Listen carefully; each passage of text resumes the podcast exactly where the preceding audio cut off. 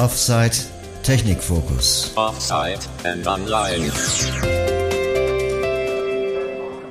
Hallo, wie wäre es, wenn man sich Hilfsmittel oder auch andere technische Geräte selbst bauen und programmieren könnte? Zum Beispiel einen akustischen Spielwürfel, eine barrierefreie Wetterstation oder auch eine automatische Pflanzenbewässerung. Arduino macht's möglich, auch blind. Auf dem Kongress der Blinden- und Sehbehindertenpädagogen in Marburg habe ich vor kurzem einen Vortrag gehalten zum Thema Arduino, inklusiver Einstieg in Programmierung mit Hard- und Software. Da ging es in erster Linie darum, wie man Arduino an der Schule einsetzen kann für voll inklusiven Unterricht. Also Lehrkräfte, hier könnt ihr was lernen. Aber das ist natürlich nicht nur für Lehrkräfte interessant, sondern auch für blinde Menschen, die sich für technisches Basteln interessieren. Hier also mein Vortrag. Arduino besteht aus zwei Komponenten. Zum einen aus einer Hardware-Komponente. Das ist ein, äh, eine Platine mit einem Mikrocontroller äh, und verschiedenen Anschlüssen. Und dann gibt es eine Software-Komponente, das ist die sogenannte Entwicklungsumgebung. Das ist ein Programm, damit können Sie Code schreiben und Code verifizieren und schließlich dann auf, den, auf die Platine hochladen. Das sind die beiden Komponenten. Damit kann man also interaktive Schaltungen bauen und programmieren. Besonders daran ist, dass das erfunden wurde von zwei Leuten, die äh, 2005 war das, die wollten das technische Basteln, den Prozess des Erfindens für eine größere Zielgruppe zugänglich machen als nur Leute, die Informatik studiert haben oder die ein IC-Beinchen punktgenau auf eine Platine löten können. Und wie das genau äh, aussieht, das gucken wir uns gleich an. Aber das hat jedenfalls zur Folge gehabt, dass Arduino im Hobbybastlerinnenbereich sehr stark verbreitet ist und wird da in pri privaten äh, Projekten eingesetzt. Also als Beispiel jemand äh, überwacht die Luftfeuchtigkeit im Gewächshaus und wenn die unter einen bestimmten Wert sinkt, dann wird die, werden die Pflanzen befeuchtet. Und wenn dann die Luftfeuchtigkeit wieder den kritischen Wert überschreitet, dann wird die Befeuchtung wieder abgestellt. Genau das gleiche kann man natürlich auch mit Licht machen. Wenn es irgendwo zu dunkel wird, geht automatisch das Licht an. Oder um ein ganz anderes Beispiel zu nennen, ein äh, Tüftler aus Salzburg hat den sogenannten Studio Guard erfunden. Das ist ein kleines Gerät, das die visuelle Aussteuerungsanzeige an Mischpulten auf zwei Braille-Modulen ausgibt. Also die Möglichkeiten sind unbegrenzt und das ist auch der Grund, weswegen das an Schulen, zumindest an Regelschulen, äh, vielfach eingesetzt wird im Informatikunterricht oder für Projektwochen, um an Programmierung heranzuführen, um an prozessorgesteuerte Systeme heranzuführen, dass man versteht, wie die funktionieren und das Ganze verbunden mit einer kreativen Herausforderung. Mein Eindruck ist allerdings, dass dabei oft vergessen wird, wie äh, inklusiv Arduino eigentlich einsetzbar ist und ähm, dass da dann halt die blinden SchülerInnen auf der Strecke bleiben. Und das bin ich, deshalb bin ich heute hier angetreten, um zu zeigen, dass es eben doch geht und wie man das inklusiv angehen kann. Wir gucken uns mal die Hardware an. Ähm, ich habe ja gesagt, die Erfinder wollten, das, ähm, wollten quasi den Zugang zur Hardware und zur Software erleichtern. Und äh, bei der Hardware ist es so, ich habe hier diesen Arduino äh, in der Hand. Den können Sie nachher auch äh, gerne mal anfassen. Das ist so eine Platine, die ist ungefähr so lang wie eine Kreditkarte und vielleicht anderthalb mal so breit. Und auf der kurzen Seite, die zu Ihnen zeigt, fühlt man ganz eindeutig zwei Aufbauten. Rechts von mir aus ist so ein quaderförmiger Aufbau, das ist der USB-Anschluss für den Computer. Und links ist ein runder Anschluss, da fühlt man auch ein rundes Loch. Das ist für ein Netzteil, falls Sie denn eines benötigen. Und interessant wird es jetzt dahinter. Wenn ich mit meinem Daumen entlang der Kanten links und rechts nach hinten fahre, dann fühle ich da zwei Leisten. Also jeweils eine Leiste links und rechts. Und diese Leisten enthalten Steckanschlüsse. Das heißt, man muss da eben nichts mehr löten. Das Löten wurde schon ab Werk gemacht. Man fühlt auch auf der Unterseite diese diese markanten, prickelten Beinchen von ICs, die man auf Platinen immer so fühlt. Und das ist aber fest verlötet und man kann eben äh, hier mit Steckverbindungen arbeiten. Diese, äh, diese Anschlüsse heißen auch Pins, obwohl es von oben gesehen kleine Löcher sind, aber es sind ja, unten fühlt man ja die Pins, also man schließt immer ein Gerät an einen Pin an. Und äh, das Tolle ist, dass diese Pins alle ihren festen Platz haben und eindeutige Bezeichnungen haben. Also es wäre ja auch denkbar, dass es dass sie farbkodiert werden zum Beispiel. Aber das ist hier nicht der Fall, sondern die haben alle äh, ihre Bezeichnungen und ihren festen Platz. Links habe ich zum Beispiel die analogen Ein- und Ausgänge, rechts die digitalen. Ähm, dann gibt es da noch äh, V3,3 und V5 für Stromversorgung. Dann gibt es mehrere Masseanschlüsse, die heißen hier Ground, GND. Und noch ein paar andere, auf die ich jetzt gerade nicht eingehe, weil sie für den heutigen Vortrag nicht wichtig sind. So, ähm, für die Sehenden ist das hier aufgedruckt, da kann man das schön sehen. Ähm, ich habe mir hier so eine Excel-Tabelle gemacht. Und zwar nichts Tolles, ich habe einfach äh, in zwei Spalten die äh, Pins der beiden Leisten festgehalten. links, D1, Das sind jetzt die Überschriften, Pins links, leer D1, Pins rechts, dann kommt Pins rechts und wenn ich jetzt nach unten gehe, USD T2, okay, das ist der erste Anschluss und darunter beginnt dann der erste Pin auf der Leiste. SCL D3, SDA D4, AB D5, GND D6, GND, also Ground ist, äh, ist der vierte von oben. Also diese äh, Tabelle könnte ich jetzt zusammen mit diesem Board einer blinden Schülerin geben und sagen, beschäftige dich mal damit und dann schließ mal einen äh, Piezo-Lautsprecher an D10 und Ground an und dann weißt du, was du machen musst. Und äh, um das unter Beweis zu stellen, werde ich genau das jetzt tun. Ich habe hier einen äh, Piezo-Lautsprecher. Das ist ein ganz kleines Ding, so groß wie eine Fingerkuppel. Und da kommen unten zwei Kabel raus und die schließe ich jetzt genau an D10 und an Ground an. Ich mache es immer so, dass ich von oben zähle. Achso, ich muss noch dazu sagen, diese kleinen Löcher, die sind für meine Finger jetzt zu klein, um sie tatsächlich unterscheiden zu können. Aber ich kann ja mit der Spitze des Steckers auf der Leiste oben lang gehen und die, die, diese Löcher zählen. Und ich stecke also zuerst immer den ein, der weiter weg ist von oben. Und D10 ist an achter Stelle. Also eins, na, nochmal anfangen. Eins, zwei, drei, vier, fünf, sechs, sieben, acht. Der steckt. Dann kommt jetzt Ground. Eins, zwei, drei, vier. So, jetzt schließe ich den mal an. Dazu habe ich hier ein USB-Kabel. Und wenn ich den jetzt anschließe, dann passiert natürlich erstmal nichts, genau.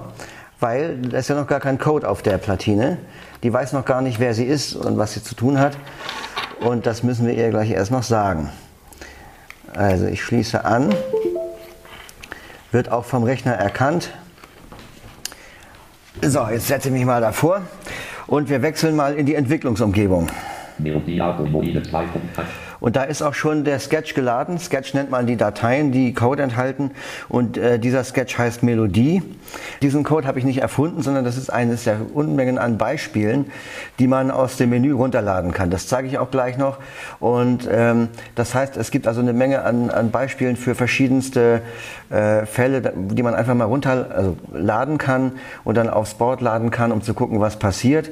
Ähm, eben hier wird eine kleine Melodie dann gespielt und so kann man schon ziemlich niedrigschwellig anfangen, ohne erstmal groß äh, coden zu müssen. Ähm, und jetzt kommen wir mal zum, zum, zum Thema Software. Die sollte ja auch leichter zugänglich gemacht werden. Und das hat man unter anderem dadurch gemacht, dass man für ganz viele Anwendungsbereiche, die oft vorkommen, Funktionen hinterlegt hat, die man im eigenen Code nur aufrufen muss und nicht selbst programmieren muss. Ich mache das mal anhand einer Excel-Funktion deutlich. Ich habe ja Excel hier. So, es gibt ja in Excel gibt es ja die Funktion heute. Ja, ich schreibe also ist gleich Eingabefeld, heute, Klammer auf, Klammer zu, Enter. 31. Juli 2003, Das heißt, wenn ich in, der, in diese Zelle schreibe, ist gleich heute, Klammer auf, Klammer zu, dann steht in der Zelle immer das aktuelle Datum. Ich muss dazu nicht wissen, wie ich mit Programmcode auf die Systemzeit zugreife und da das aktuelle Datum abrufe, sondern das macht die Funktion für mich. Ich muss nur wissen, es gibt diese Funktion und wie muss ich sie anwenden. Und leer 1, äh, so ist das eben bei, ähm, bei Arduino auch. Da gibt es für ganz viele äh, solcher äh, gibt es ganz viele solcher Funktionen und äh, diese Funktionen sind wiederum oftmals bestimmten Bibliotheken zugeordnet. Wer schon mal programmiert hat, kennt das auch. Das ist einfach das Ordnungssystem, damit man die Übersicht behält. Also es gibt zum Beispiel Bibliotheken für den Themenbereich äh, Servomotorik. Dann gibt es eine Bibliothek für den Bereich äh, Sensorik. Und äh, diese Bibliothek, die wir hier anwenden, die heißt Edu Intro, also Education und dann Introduction. Also das heißt, das ist quasi die Bibliothek, die ganz viele Beispiele enthält für den Bildungsbereich, äh, um Einstiegsbeispiele zu machen. Und ähm, diese Beispiele, die man runterlädt, die enthalten auch immer so Kommentarzeilen. Intro, Intro, Das sind diese mit den zwei führenden Schrägstrichen. Ähm, und da wird immer erklärt, was in der nächsten Zeile passiert. Das ist also auch ganz hilfreich. Und hier steht jetzt eben, ich mach mal, mach's mal Englisch. Genau, das heißt also include the intro library ähm, und darunter passiert nämlich genau das. Jetzt wird also diese Bibliothek eingebunden. Dann gehen wir mal weiter runter. Editor. Das ist jetzt wieder ein Kommentar, der sagt, hier wird gleich der Song, also die kleine Melodie definiert und zwar in, einem, in Paaren aus Note und Dauer. Darunter kommt noch eine Erklärungszeile, dass die Notenlänge eben Viertel, also in Viertel- oder Achtelnoten angegeben wird. Man kann sicherlich auch Sechzehntel und 32 verwenden. Und jetzt kommt hier der nächste, die nächste Codeanweisung. Und hier wird eine Variable angelegt, eigentlich ist es ein Array, weil sie ja mit mehreren Noten gefüllt wird. Die Variable heißt Melodie und dann steht dahinter gleich die erste Note, nämlich C4. Das heißt, C äh, ist die Note und dann die vierte Oktave und eine Viertelnote C. Darunter steht dann die nächste Note. Das ist dann G3 also eine Oktave tiefer und eine Achtelnote. So, woher weiß jetzt das Programm, was das Wort Note soll und dann diese Werte? Woher kann das Programm was damit anfangen? Das liegt daran, dass Note eine Funktion in dieser Bibliothek edu-intro ist. Wenn wir das oben nicht eingebunden hätten, dann würde hier ein Fehlercode kommen und die Entwicklungsumgebung würde sagen, was willst du denn damit sagen? Das kann ich nicht verstehen. Aber durch diese Bibliothek kann ich das eben nutzen und diese Melodie, äh, diese Variable mit Noten füllen. Dann kommt, äh, dann wird ein Objekt angelegt, Piezo, das ist auch ein Objekt, das bietet die äh, Edu-Intro-Bibliothek an. Und ich sage jetzt dem Pin D10, du bist ein Piezo-Objekt. Dann kommt die Funktion Setup. Da steht jetzt mal nichts drin. Die wird normalerweise gebraucht, wenn man an irgendwelchen Pins äh, eingehende Werte auslesen möchte, dann muss man da festlegen, dass das, äh, welche Pins das sind und dass das zum Beispiel Input- oder Output-Pins sind. Brauchen wir hier aber nicht. Und jetzt kommt hier eine Schleife, also Loop, und da steht nur ein Befehl drin. Das heißt, äh, das Objekt Piezo wird angesprochen, das wurde ja oben eingerichtet. Da wird der Befehl Play ausgesprochen und dann, was soll ich spielen? Eben die Variable Melodie. Darunter steht dann noch Delay 1000, das ist also 1000 Millisekunden soll äh, noch gewartet werden, bis die Melodie wiederholt wird. Und dann wird diese Schleife wiederholt, also wiederholt, bis, bis es keinen Strom mehr gibt. Und wir werden jetzt gleich hören, welches Meisterwerk sich dahinter verbirgt. Ähm, ich werde jetzt mit der Tastenkombination Ctrl U hochladen und dann kann ich, wenn ich an das Bildschirmende springe, immer verfolgen, was passiert. Da steht dann zuerst kompiliere, kompiliere, kompiliere, dann lade hoch und äh, auch wenn es einen Fehlercode gibt, dann wird mir das da angezeigt. Dann machen wir das mal. Jetzt hat er Fehlermeldung. Moment, jetzt muss ich mal auf Deutsch umschalten. Das habe ich jetzt nicht erwartet. Fehlermeldungen kopieren Schalter. Um 1 keine Autoseite fehlgeschlagenes Hochladen. Wo Upload Port Editor. Oh ja, äh, genau, das, ist, das muss man auch immer bedenken. Das heißt, wenn ich jetzt ein Arduino-Board anschließe, muss ich der Entwicklungsumgebung erstmal sagen, wo ist denn das überhaupt und was für ein Board ist das? Ah, okay. Also, wir gehen ins Menü, Werkzeuge. Geht, äh, gehen aufs Board, wählen da Arduino Uno aus. Es gibt also auch unterschiedliche Boards. Ähm, dann gehen wir nochmal in das Werkzeugmenü.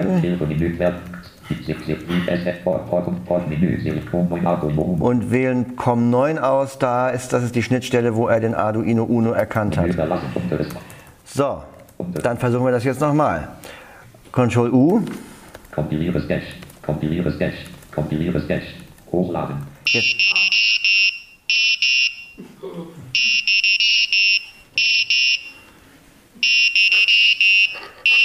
So, ich glaube, das reicht. Wir können jetzt alle mitsingen. Ähm, so, das ist das Einfachste, was man äh, machen kann. Man schließt ein Gerät an und lässt das irgendwas äh, ausführen. Dann hat man schon mal Bekanntschaft mit Code gemacht, man hat einmal hochgeladen, man hat dann das Erfolgserlebnis, dass das auch geklappt hat, man versteht äh, vielleicht, wie das, äh, wie das erreicht wurde. Und ähm, dann gibt es natürlich noch etliche Beispiele, die man da auch noch nutzen kann, um das auszuprobieren. In der Regel sind natürlich immer mehrere Geräte angeschlossen, die miteinander interagieren. Und ganz oft sind das bei so, gerade auch so bei so Schulprojekten sind das immer ein Sensor, der überwacht irgendeinen Zustand und dann ein anderes Gerät oder mehrere, die auf eine Situation reagieren. Also wenn Sie so ein, so ein Schulkit bestellen, dann kriegen Sie so ein Köfferchen mit ganz vielen Sensoren. Äh, was hatte ich vorhin gesagt? Luftfeuchtigkeit, Luftdruck, Temperatur, äh, Bewegung, Beschleunigung und sowas alles. Und dann gibt es da Servomotoren und Widerstände und alles Mögliche. Und ich habe hier mal eine mögliche Schaltung gebaut, die werde ich Ihnen jetzt mal beschreiben. Sie können aber nachher hier auch gerne an den Tisch kommen und sich das angucken. Und zwar habe ich auf einem Holzbrett, circa 30 mal 40 Zentimeter, ähm, so eine Schaltung äh, gebaut und, und so auch also festgetackert, die Kabel, dass man richtig den Kabeln nachgehen kann und die Bauteile erfassen kann und fühlen kann, was ist hier eigentlich äh, mit wem verbunden und, und wie gesteckt. Ähm, als Herzstück ist hier wieder das Arduino-Board, also nicht dasselbe, aber das gleiche. Da stecken jetzt etliche Kabel drin. Neben diesem Arduino-Board ist ein sogenanntes Breadboard. Das ist eine Steckplatine, die nutzt man, wenn man nicht löten kann oder möchte. Ähm, und zwar kann man damit eben Kabel verbinden, die man, äh, die man sonst löten müsste. Klar, wenn ich jetzt ein Kabel mit einem anderen verbinden will, kann ich natürlich auch einen männlichen und einen weiblichen Stecker nehmen. Aber ich kann ja auch mal den Fall haben, dass ich mehrere Kabel verbinden muss und dann müsste ich die löten und müsste da dann noch wieder einen Stecker dran montieren und sowas. Und das äh, schenkt man sich mit so einer Steckplatine. Und da fühlt man auf der Oberfläche ganz viele kleine Löcher. Die sind auch wieder in Zeilen und Spalten unterteilt. Und zwar gibt es immer eine Zeile A5 Löcher, äh, ist eine Node. Das heißt, alles, was in einer Zeile steckt, ist verbunden wie zusammengelötet. Und äh, die Spalten sind eigentlich unwichtig, aber man kann sie natürlich nutzen, um die Steckplätze mit Koordinaten zu adressieren. Also ich kann sagen, ich habe den Widerstand an C4 eingesteckt, dann wäre das die dritte Spalte in der vierten Zeile. Und so kann man sich eben auch auf diesem äh, Steckbrett orientieren. Dann haben wir außerdem hier einen Lichtwiderstand, einen 10 Kiloohm Widerstand, eine 9 Volt Batterie, einen Taster, ein Potentiometer, noch ein kleineres Steckbrett und einen Lautsprecher. Wie jetzt genau die Kabel verlaufen und so, das sage ich jetzt nicht im Einzelnen, das würde dann äh, zu lange dauern. Aber wie gesagt, Sie können das nachher gerne auch äh, angucken und versuchen nochmal selbst zu stecken. Ähm, vielleicht haben Sie aufgrund der Bauteile jetzt auch schon eine Ahnung, was gleich passiert, äh, wenn ich jetzt den Taster drücke. So, jetzt gehe ich mal mit der Hand auf den Lichtwiderstand. Jetzt ist er völlig abgedeckt. Jetzt nehme ich die Hand wieder langsam weg. Jetzt schalte ich meine Taschenlampe ein. Wieder aus. So, wer blind ist, wird das erkannt haben. Das haben viele von uns nämlich in der Schublade liegen. Das ist ein sogenannter Lichtmelder oder Lichtmesser. Damit können Sie nachgucken, ob der letzte Gast das Licht angelassen hat oder ob die LED an einem Gerät blinkt oder ob es draußen schon hell ist oder sowas. Ganz interessant ist, dass hier der, der Strom geht also quasi durch diesen Lichtwiderstand ähm, auf, die, auf den Pin A0. Und bei Pin A0 wird gemessen, wie viel Strom kommt denn da an.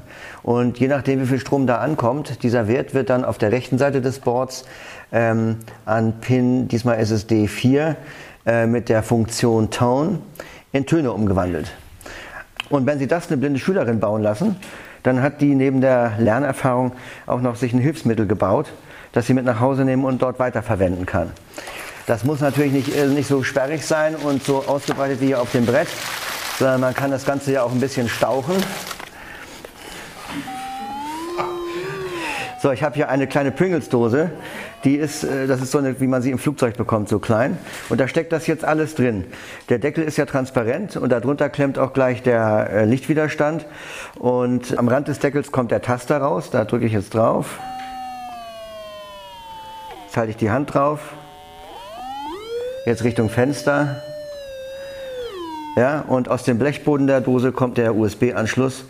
Äh, falls ich es umprogrammieren will. Es kann ja sein, dass jemand sagt, das ist ja so dunkel, das höre ich gar nicht. Dann kann ich sagen, okay, dann programmiere ich das eben um, dass es äh, mit einer höheren Herzfrequenz äh, beginnt. Ja? Also wenn Sie jetzt mit Blinden nur arbeiten, können Sie natürlich lauter solche Hilfsmittel bauen. Wenn Sie den ähm, wenn Sie den Lichtwiderstand zum Beispiel durch ein Ultraschallmodul austauschen, dann haben Sie einen Hindernismelder. Ja, je näher das Hindernis kommt, desto dunkler wird der Ton. Das kennen Leute meines Alters noch vom Sonic Guide. Ähm, oder Sie können auch äh, mit, in Zusammenhang mit einer LED zum Beispiel einen Tropfenzähler bauen für, für Medikamente. Ähm, oder eine akustische Wasserwaage mit dem Neigungssensor. Ja? Äh, wenn Sie nach rechts neigen, gibt es einen hohen Ton, nach links neigen gibt es einen tiefen Ton. Je größer die Neigung, desto höher der Ton kann man machen. Äh, und man kann natürlich auch taktile Anzeigen bauen. Also eben für so Sachen wie äh, Luftdruck oder Luft, äh, genau, also Barometer zum Beispiel. Bei einem herkömmlichen Barometer, wenn man da das Glas wegnimmt und die Zeiger befühlt oder den Zeiger, dann äh, bringt man den ja aus der Position oder macht ihn mit der Zeit auch kaputt. Und äh, man kann das Ganze aber auch mit Servomotoren bauen und die behalten ihre Position ja bei. Auch wenn sie die ruppig anfassen und äh, dran rummuckeln, dann nehmen die ihre Position ja immer wieder ein. Und solche Sachen kann man natürlich auch zusammen mit einer Klasse gut irgendwie für die Klasse bauen. Aber gut, ich wollte ja jetzt nochmal auf das Thema Inklusion zu sprechen kommen. Also ich denke, ich habe hier erstmal unter Beweis gestellt, dass man äh, blind ähm, sehr gut mit Arduino arbeiten kann, wenn man die Sache richtig angeht. Es gibt natürlich schon einige Sachen, die man bedenken muss. Blinde brauchen eine etwas intensivere Einführung. Also Sehenden kann ich dieses äh, Board vor die Nase legen und sagen, steck mal den, den Summer da und dahin. Wo habe ich das denn jetzt, das Board? Ach, da. Äh, dann kann er, das, kann er die Bezeichnung lesen und kann das feststecken. Einem Blinden muss ich das natürlich erstmal in die Hand geben und sagen, das hier sind die Steckleisten und da sind kleine, da sind die Steckkontakte. Man muss auch die Bauteile einmal in die Hand geben. Zum Beispiel hier so ein, so ein Lichtsensor, der ist natürlich, den kann man schon gut wiedererkennen, wenn man ihn dann einmal in der Hand gehabt hat. Und äh, deshalb muss man auch einmal die Bauteile quasi zum Wiedererkennen in die Hand geben. Wo ich tatsächlich Hilfe brauchte, ist bei Widerständen. Also wenn Sie sowas bestellen, dann kriegen Sie eine Tüte mit 500 Widerständen äh, unterschiedlichster Werte und die sind immer in so Matten eingeteilt und dann steht am Rand der Matte ein, ein Wert, also meinetwegen 10 Ohm und, äh, und dann sind die Widerstände an sich farbkodiert. Also das kann man vergessen. Aber die kann man ja vorsortieren. Ich würde sowieso äh, alle Teile vorsortieren. Und ich habe hier in meinem kleinen Köfferchen so ein Aufbewahrungssystem mal äh, angelegt, wie man es machen könnte. Das sind hier lauter so kleine transparente Kästchen. Äh, da könnte man jetzt die Bauteile reintun und dann habe ich hier ein, äh, mit Profilschrift so ein Etikett drucken lassen. Leider ist nach dem ersten Etikett der Drucker kaputt gegangen. Ähm, also 3D-Drucker, aber als zum Demonstrieren reicht ja. Und da steht jetzt WS äh, 10 Ohm und äh, das passt genau auf dieses Kästchen vorne drauf. Und ich wollte eigentlich erst Breilschrift machen, aber dann habe ich gedacht, Profilschrift ist auch besser, weil das dann ja wieder inklusiv ist. Das können dann auch die Sehenden gleich nur vorne drauf gucken und wissen schon, was drin ist. Die ist jetzt nicht so toll zu lesen mit den Fingern, aber das ist ja nun auch kein Roman, also das wird schon gehen. Und ähm, wenn man diese Dinge vorbedenkt, dann würde ich sagen, dann kann man wirklich äh, blinde und sehende SchülerInnen voll gleichwertig an einem Projekt arbeiten lassen. Die können dann ebenbürtig dazu beitragen. Wichtig ist natürlich, dass man sich ein Projekt überlegt, zu dem auch beide beitragen können. Ich sage mal, wenn man jetzt, wenn das Ziel ist, eine Leuchtreklame für die Schule zu basteln, dann können sich die Blinden nicht so richtig daran beteiligen. Erstmal haben sie nichts davon und zweitens können sie natürlich auch ihre Arbeit nicht kontrollieren. Aber man kann sich ja andere Sachen ausdenken.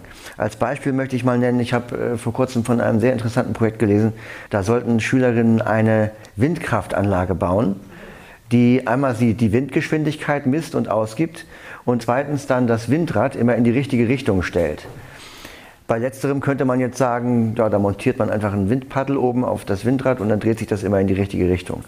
Aber so einfach ist das natürlich nicht weil ja auch bei einer gleichbleibenden Windrichtung kommt mal eine Böe mehr von links und mehr von rechts. Und wenn man so eine Direktübertragung macht, dann wäre das Windrad quasi ständig dabei, hin und her zu zockeln und sich zu korrigieren und würde nicht richtig in Fahrt kommen. Man muss also das Paddel unabhängig installieren, diese Bewegungen messen und dann bei einer gravierenden Abweichung über einen längeren Zeitraum, das kann man dann ja auch testen, was da was da gut funktioniert, dann erst die Korrektur an das Windrad weitergeben. Und das können Sie ja blind hervorragend machen. Das sind ja alles Sachen, die man taktil erfahren und, ähm, äh, und, und prüfen kann. Und bei der Geschwindigkeit, die sollte in dem Projekt, von dem ich gelesen habe, auf einem Display ausgegeben werden. Aber Sie können natürlich auch äh, Sprachdateien aufnehmen. Es gibt zwölf Windrichtungen. Da muss man nur zwölfmal eine Zahl sprechen, das nimmt man auf und dann kann man die entsprechende Sprachdatei abspielen. Und dann hat man sogar noch ein Ergebnis, das inklusiv ist und zu dem beide Gruppen das ihre beigetragen haben. Also das finde ich, äh, man muss halt nur, und da kann man ja auch die Schülerinnen einbeziehen, darüber nachdenken, was man sich da so für, für Ziele setzt. Zum Schluss wollte ich noch mal kurz auf die Software eingehen. Die ist glaube ich, ziemlich gut zugänglich. Äh, das Ding ist, also man kann da eine Unmenge an Tastenkombinationen auswendig lernen. Das deutet ja schon mal darauf hin, dass sie äh, weitreichend bedienbar ist. Ich muss aber dazu sagen, ich habe mich da jetzt noch nicht so reingekniet, denn die gute Nachricht ist, das muss man gar nicht. Also man kann auch wirklich einfach erstmal das Ding installieren, ein Beispiel laden und sofort los coden und hochladen und gucken, was passiert. Und klar, wenn man sich da reinkniet, dann kann man sicherlich sehr viel damit noch mehr machen und dann ist es ein sehr mächtiges Tool. Aber es ist eben alles darauf angelegt, dass man loslegen kann und Erfahrungen sammeln kann, ohne erstmal Handbücher studiert und verstanden haben zu müssen. Und was ich hier noch zeigen wollte, äh, ist einmal im Dateimenü Sketchbook, das ist einfach die, das sind die, die, die Sketches, die man bisher schon geladen oder bearbeitet hat. Interessant ist jetzt der nächste Punkt. Beispiele. Beispiele. Beispiele Menü, nicht gelieferte Beispiele 01. Basics. So, da gibt es erstmal die Basics. 01. Basics Menü, analog, A. Das ist also zum Beispiel äh, einfach, da wird einfach nur an einer analogen Schnittstelle wird ein, ein einkommender Wert gelesen. Ja? Das sind also ganz äh, eben Basic-Sachen. Dann gibt es digital, aus, dem, aus der Sammlung kommt auch der Melodie-Sketch. Und was ich jetzt nochmal zeigen wollte. 05. Control Control. 05. Control Menü A. Da gibt es dann Arrays, äh, Loop Iterations, also if-Statements, wenn-dann-Anweisungen, while-Statements, also while-Schleifen. Und das sind ja, wer von Ihnen schon mal programmiert hat, erkennt das sofort. Das sind Code-Elemente, die ganz oft vorkommen und äh, die man immer wieder brauchen wird, die hier aber in ganz einfachen Kontexten vermittelt werden. Also bei dieser while-Schleife, da wird einfach gesagt, während ein Taster gedrückt ist, soll eine LED einen Wert ausgeben, der an einer bestimmten Schnittstelle ankommt. Und auf die Weise kann man halt auch ähm, solche Zusammenhänge ganz gut begreifen oder auch erstmal verstehen, zu was solche Anweisungen dienen und äh, wie man die einsetzt. Und so kann man sich eben durch, allein durch diese Nutzung dieser Beispiele schon ganz gut vortasten, um dann auch da irgendwann dahin zu kommen, dass man auch selbst coden kann, indem man einfach schon weiß, okay, für diesen Zweck brauche ich jetzt diese und jene Funktion. Wenn Sie mal äh, hier anfangen wollen, okay. da ist jetzt der Arduino genau, ja. und von da geht ein Kabel okay. nach hier da ist der Lichtwiderstand. Okay. Von da geht das auf die Steckplatte. Da okay. ist die Steckplatte. Ah, ja. Und da steckt neben dem, ah, okay. neben dem Lichtwiderstand steckt gleich das Kabel, das zurückführt aufs Board, nämlich zur, zum Pin A0. Und in der gleichen Zeile steckt wiederum das Beinchen, das an den Widerstand geht. Also okay. an den, ups, warte mal, das ist jetzt gerade rausgerutscht. So. Und hier ist der, hier ist dieser, hier ist der Widerstand, da, da unten. Ja. Und von okay. da geht es dann wiederum aus, äh, geht hier über das Steckbrett, da wiederum zum Masseanschluss auf dem Arduino-Board. Okay, und das Steckbrett ist nur zum Verteilen jetzt von, äh, von diesen ähm, Verbindungen? Ja, genau. Und ja. ich habe die extra so weit gesteckt, dass man das eben fühlen kann, was, okay. was wo in welcher Zeile steckt. Interessant. Okay, das sind auch wieder weitere Kabelverbindungen. Ja, das ist hier, äh, auf der anderen Seite das ja. ist der Lautsprecher. Also okay. der geht quasi, der Lautsprecher geht hier vom Pin 4, geht er hier zum, Pot, zum Poti, Aha. geht da wieder raus über das Steckbrett zum Lautsprecher und vom Lautsprecher zurück auf äh, Masse. Okay. Genau, und hier ist, der, hier ist der Taster, also wenn Sie den nochmal betätigen wollen. Aha. Und jetzt hier kann man jetzt mit dem Finger auf diesem Lichtwiderstand äh, gehen und die Wirkung sozusagen okay. kontrollieren. Und das vorne rechts, also auf Ihres was denn? Das, ah, das ist die Taschenlampe, damit, um das unter Beweis zu stellen, dass es halt auf Licht reagiert. Ne? Das habe ich ja extra angebaut. Okay.